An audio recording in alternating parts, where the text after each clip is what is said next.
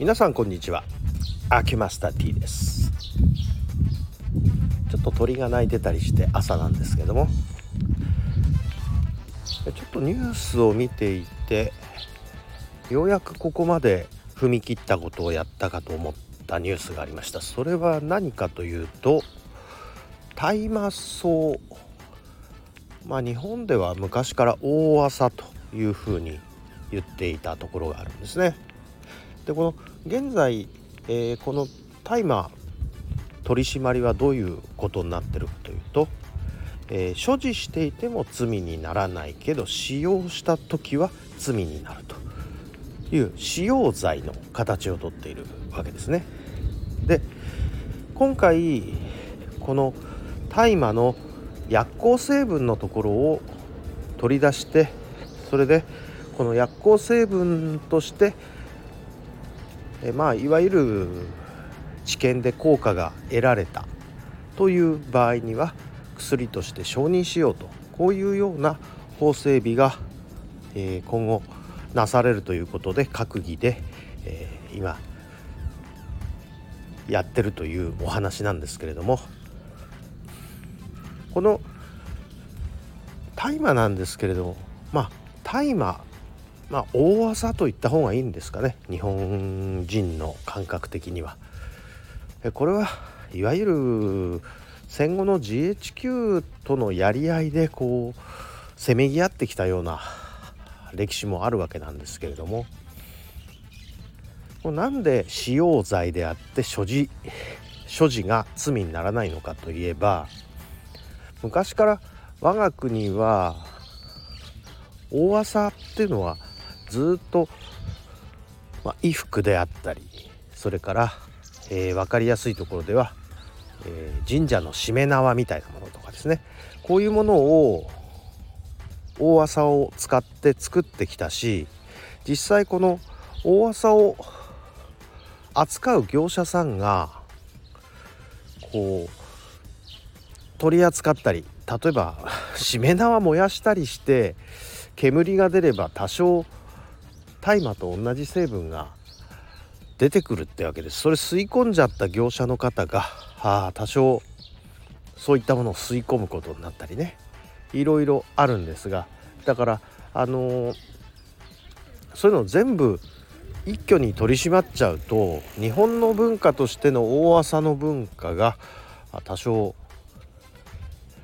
多少じゃないですね。こう全面否定されるというようなことになってしまうのでここ GHQ と日本政府の間で、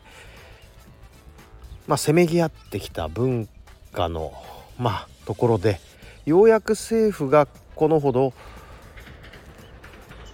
まあ薬としての優秀性はあるわけですよね。例えば鎮痛効果みたいなものはかなり大麻の成分の中に含まれる有効成分だからここは薬として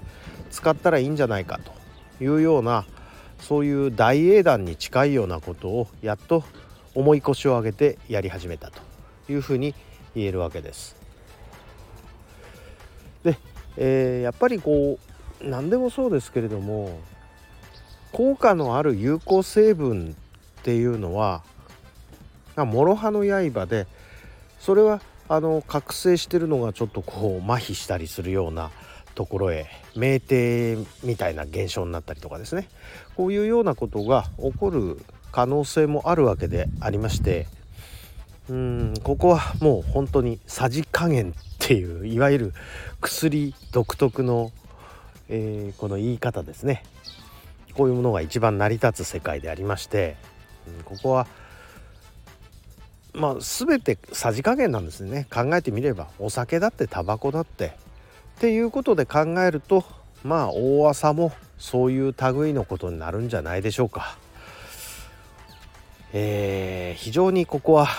いろんな立場でいろんな議論が巻き起こるところでしょうがとりあえず戦後のこう一つの課題に大英断といいますかもう重い腰を上げたというふうに言った方がいいんですか。ということをやっている現政権はまあこの分野ではやったじゃないかと。ね。言えるんですよ。岸田さんなんかねえー、っと いわゆるなんとかメガネって言われてね、えー、ちょっと気にしてんじゃないかとかっってね減税の話を出してきたりとかしてですね姑息だとかいろいろ陰ではねいろいろ言われてるようなんですけれども戦後の重い課題をこうやっても取り上げてやっていっているっていう点ではこれはよくその難題に取り組もうとしたねっていう正当な評価をしてあげるとこはあげないとね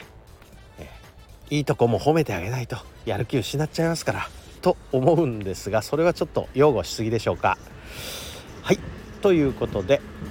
大朝のお話を今日はしてみました。ありがとうございました。